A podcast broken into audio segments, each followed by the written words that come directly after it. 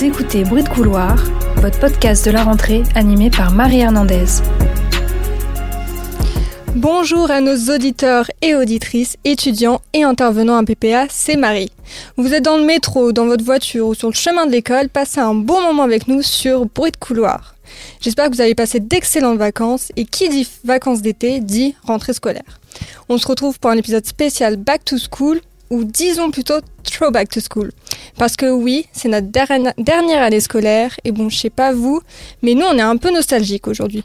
Donc plutôt que d'évoquer notre futur professionnel incertain, Pôle emploi, les recherches indie, toute la galère qui va avec, faisons un saut dans le passé avec notre équipe de choc.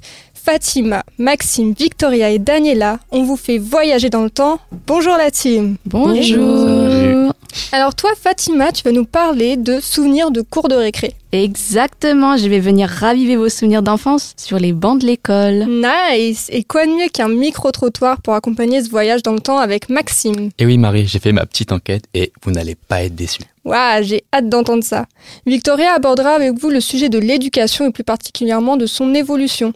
C'est ça, et je n'ai qu'une seule chose à vous dire, l'éducation scolaire, elle a changé. Ah bah ça c'est sûr. Et pour finir, on a une invitée exclusive.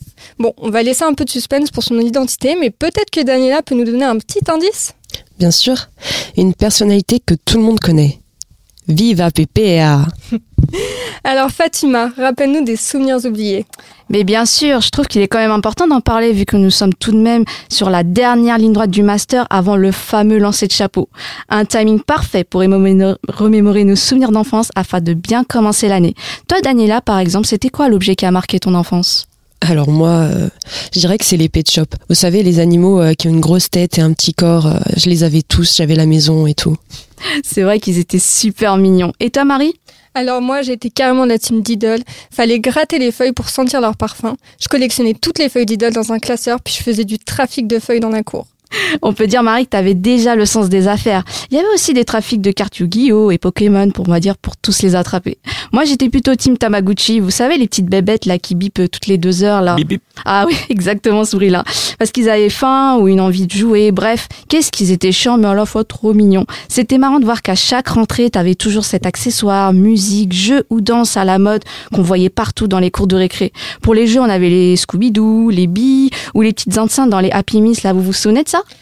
Bien sûr, moi, tu sais, j'avais la petite radio orange avec la musique de Ozone. Exactement, Marie, bel organe d'ailleurs. En parlant de musique, euh, le groupe en top du, top à cette période-là, c'était le groupe allemand Tokyo Hotel. Euh, le seul moment de gloire pour les LV2 allemands et beaucoup le regrettent aujourd'hui. Euh, moi, j'étais plutôt euh, T-Pain ou Miss Elliott que j'écoutais sur mon MP3. Aujourd'hui, j'écoute mes sons sur mon smartphone depuis Spotify. En parlant de playlist, mon top son du moment, c'est Kate Bush et Metallica. On va dire que c'est grâce à Stranger Things, qui d'ailleurs remémore des souvenirs d'enfance aux personnes qui ont grandi dans les années 80. On a vraiment l'impression de vivre les souvenirs de nos parents et c'est ce qui fonctionne. D'ailleurs, euh, Victoria, en parlant des années 80, si on t'invite pour un slow, tu préférais danser sur quelle musique? En vrai, là, tout de suite, la musique qui me vient en tête, je te dirais peut-être celle de la Boom, tu sais, celle de Richard euh, Sanderson, Reality. Là. J'avoue que ça donne vraiment envie de danser. En parlant de danse à la mode, nous, on avait plutôt la tectonique. Euh, je vous avoue que j'ai une préférence pour les danses Fortnite. Bref, même si on avait plein de souvenirs, nous avons quand même hâte de finir ces études. Hein. Ah mais quelle époque la tectonique Maxime, est-ce que tu peux pas nous faire une petite démo? non, non, non, merci, ça, je passe mon tour. Mais j'ai mieux à vous proposer. La dernière fois, je suis parti à l'aventure avec mes petites sneakers et mon micro pour interroger des collégiens et des adultes sur les vêtements tendance d'aujourd'hui et d'hier. Mais avant, Victoria, vu qu'on fait partie de la même époque, pour toi, c'était quoi être stylé au collège? Au collège, moi, c'était euh, les Baby Milo, les sacs Longchamp et les leggings Galaxy aussi. Puis on avait aussi, je crois, des Shambhala au poignet. Je sais pas si vous vous en souvenez. Si, si, moi je m'en souviens très bien. Moi c'était plus délire Vant, snapback à l'envers et tout. Mais j'ai pu comprendre que c'était vraiment très différent de ce que portaient nos aînés. Par exemple, pour Cyril 50 ans, c'était plutôt. On était habillé euh, bah, jean 501, la mode à l'époque.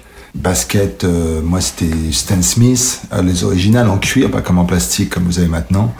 beaucoup de jeans basket en fait. Jean basket et en haut, t-shirt banal quoi, pas de polo. Ah, sympa, ça fait vraiment une ambiance années 80, j'aime beaucoup. Oh, ouais, je suis d'accord, c'est vraiment sympa. Et surtout, c'est vraiment très différent de ce que portent les collégiens et collégiennes d'aujourd'hui. Par exemple, pour Yanis, 14 ans, c'est plutôt Alors moi je suis habillé classique, j'ai une petite paire euh, de... Ah j'ai oublié le nom, des vapeurs ouais, Nike. Avec un petit euh, t-shirt oversize euh, et un petit cargo de Sechelio classique, tout en beige. Alors que pour Paola, 13 ans, c'est plutôt... Euh, personnellement, je porte soit des tops, soit des t-shirts larges avec des pantalons larges aussi. Euh, comme chaussures, je porte des blazers Nike et euh, comme marque, je prends des marques euh, un peu comme Bershka. Et avec ces témoignages, on comprend vite que la mode d'hier et d'aujourd'hui n'a rien à voir. Par exemple, les jeunes d'avant portaient plus des jeans, des t-shirts simples et tout, alors que maintenant c'est plus des cargos, des vêtements larges et des chaussures bien confort.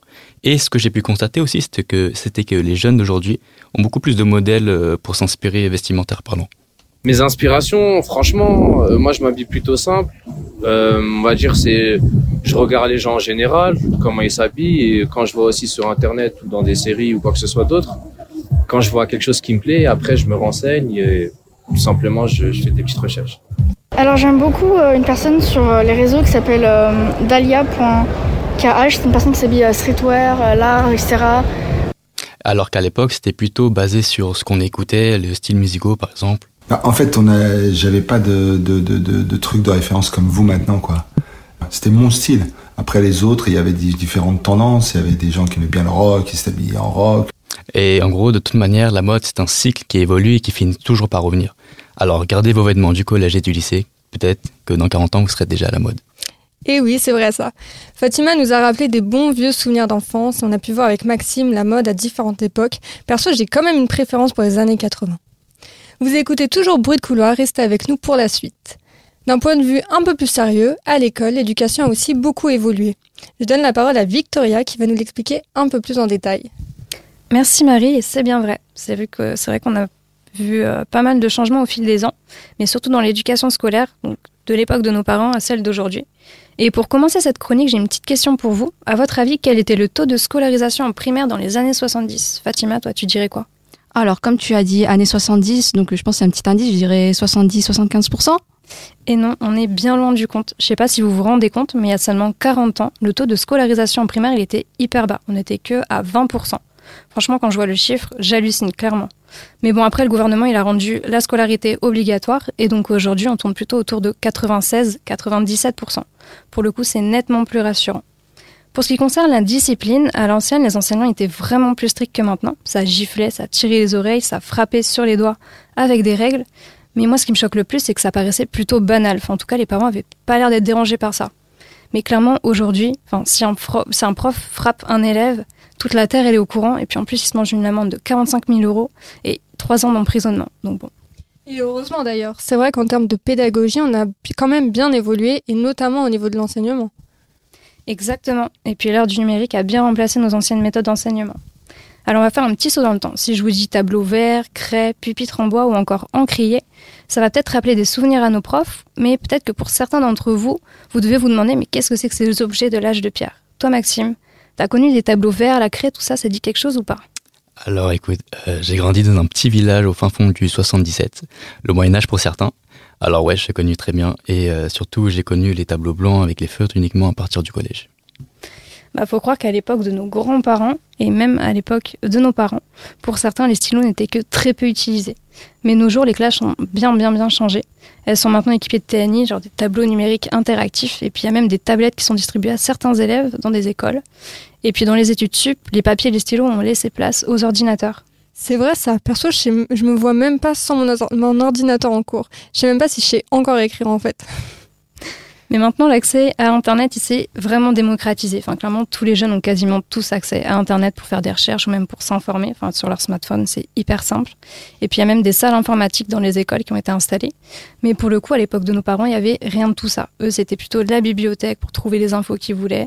Je sais que mes parents, ils m'ont déjà raconté qu'ils pouvaient passer des heures et des heures à la bibliothèque pour fouiller dans des livres, des revues, des journaux, pour espérer trouver ce qu'ils voulaient. Mais en vrai, quand on compare nos méthodes d'enseignement et d'éducation actuelles à celles d'il y a 40 ans, on voit clairement la différence. Et puis d'un côté, on peut se dire que heureusement la technologie elle est arrivée. Et d'ailleurs, en parlant d'évolution, Daniela, tu as eu l'opportunité d'interviewer le soleil de PPA. Et oui, quelle chance j'ai eue. Je suis partie rencontrer Valérie Briançon. Vous l'avez sûrement déjà croisée dans les couloirs. C'est la directrice des masters et des partenariats depuis plusieurs années à l'école PPA Business School. On a d'abord voulu savoir le regard que Valérie porte sur l'évolution de l'éducation et encore là, elle va vous surprendre. L'éducation, c'est ce qui fera que vous pouvez euh, bah, choisir votre vie. Parce que si vous n'êtes pas bien éduqué, eh ben, euh, vous allez euh, avaler toutes les couleuvres, etc., etc. Et donc, à un moment donné, les seuls moyens de s'exprimer, c'est la violence. Quand t'as pas l'éducation, c'est la violence. 15 ans qu'elle est là. Et des étudiants, elle en a vu passer. J'ai voulu creuser un peu plus euh, sur les différences d'il y a 15 ans jusqu'à maintenant. Écoutez-la. Toutes les nouvelles technologies qui facilitent très fortement euh, bah, l'information, le, le zapping, c'est qu'on peut avoir de son canapé tout en très peu de temps. Et donc, euh, bah, génère peut-être des comportements euh, d'étudiants et de jeunes qui sont moins patients. Comme on peut le voir dans les réponses de Valérie, que ce soit pour les étudiants ou les enseignants, il y a eu un grand changement. Si je devais rajouter quelque chose, ça serait Viva, viva, PPA Merci Daniela et merci à toute l'équipe d'avoir participé à cette édition spéciale. Et évidemment, merci à vous d'avoir écouté Bruit de couloir. On se retrouve bientôt et bonne rentrée